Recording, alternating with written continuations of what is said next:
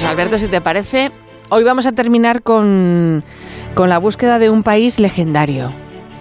Es un sitio al que los antiguos egipcios viajaban hace más de ya, ya viajaron hace más de 3000 años, ¿eh?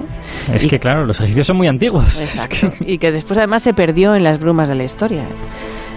Es el país de Punt. Una leyenda que el mundo casi ha olvidado y la pregunta es dónde está ese enclave y si fue mito o fue realidad. Y en Historia de con Javier Cancho, hoy historia de una búsqueda milenaria.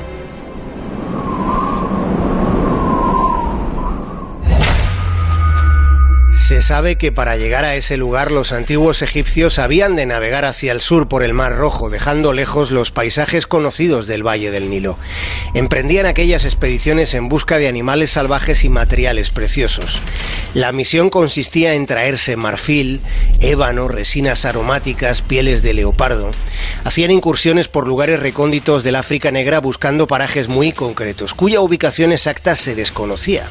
¿Dónde estaba esa comarca? Ha sido un enorme misterio.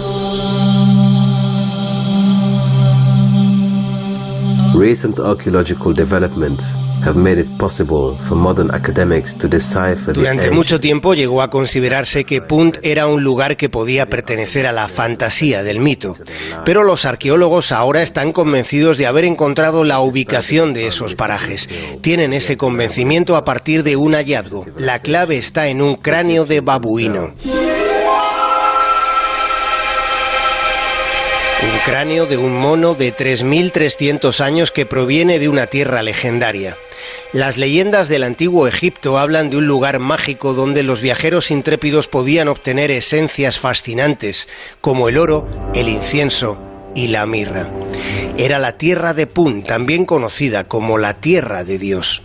Aquel lejano reino fue el dorado de los antiguos egipcios, un territorio propicio para oscuros relatos mitológicos. Los egipcios comenzaron a viajar a Punt hace 4.500 años y continuaron haciéndolo durante 10 siglos. Así consta en sus jeroglíficos, donde se relata la existencia de un esclavo traído de la tierra de Punt para uno de los hijos del faraón Keops, el constructor de la gran pirámide de Gizeh. Hasta ahora solo esas referencias escritas eran testimonio de la posible existencia de la comarca. Así ha sido hasta lo que se ha descubierto en el cráneo de babuino. The land of Punt also went by the name God's Land and Una calavera que curiosamente estaba archivada en el Museo Británico, aunque fuera encontrada por arqueólogos del siglo XIX en la antigua ciudad egipcia de Tebas.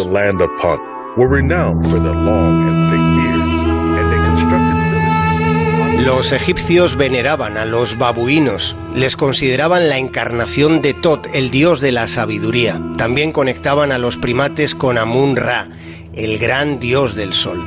Y sucede que los primates no son nativos de Egipto. Siguiendo esa pista se estudiaron isótopos químicos en el esmalte de los dientes del babuino. Se buscaban conexiones con el lugar de nacimiento de ese animal de hace más de 3.000 años. El suelo y el agua de una región tienen una proporción distintiva de isótopos de estroncio. La proporción de estroncio en el esmalte dental confirmó que el antiguo babuino no había nacido en Egipto. En cambio, un análisis de las proporciones de estroncio en babuinos modernos sugiere que el animal nació en un área que se extiende a lo largo de la actual Eritrea, Etiopía y el noroeste de Somalia. Toda esa región pudo ser en un tiempo pasado un lugar llamado la Tierra de Punto. ¡Buah, qué maravilla, ¿no, Alberto? Qué Qué impresionante. interesante. A mí, Qué interesante, a mí me sí. fascina esto. A mí me gusta mucho Egipto, pero Sí. es que encima esto es una leyenda de los egipcios. O sea, los, los propios egipcios viajaron a este lugar durante el reino antiguo, durante el reino medio, el principio del reino nuevo. Estamos hablando de eh, antes del 2000 antes de Cristo, eh, el 1500 antes de Cristo, pero es que luego los egipcios olvidaron todo esto y empezaron a considerar que Punt era un lugar mítico y, que, y pensaban que no existía. es muy, es muy divertida, pues cómo, cómo la propia historia se convierte en leyenda mucho antes de que en España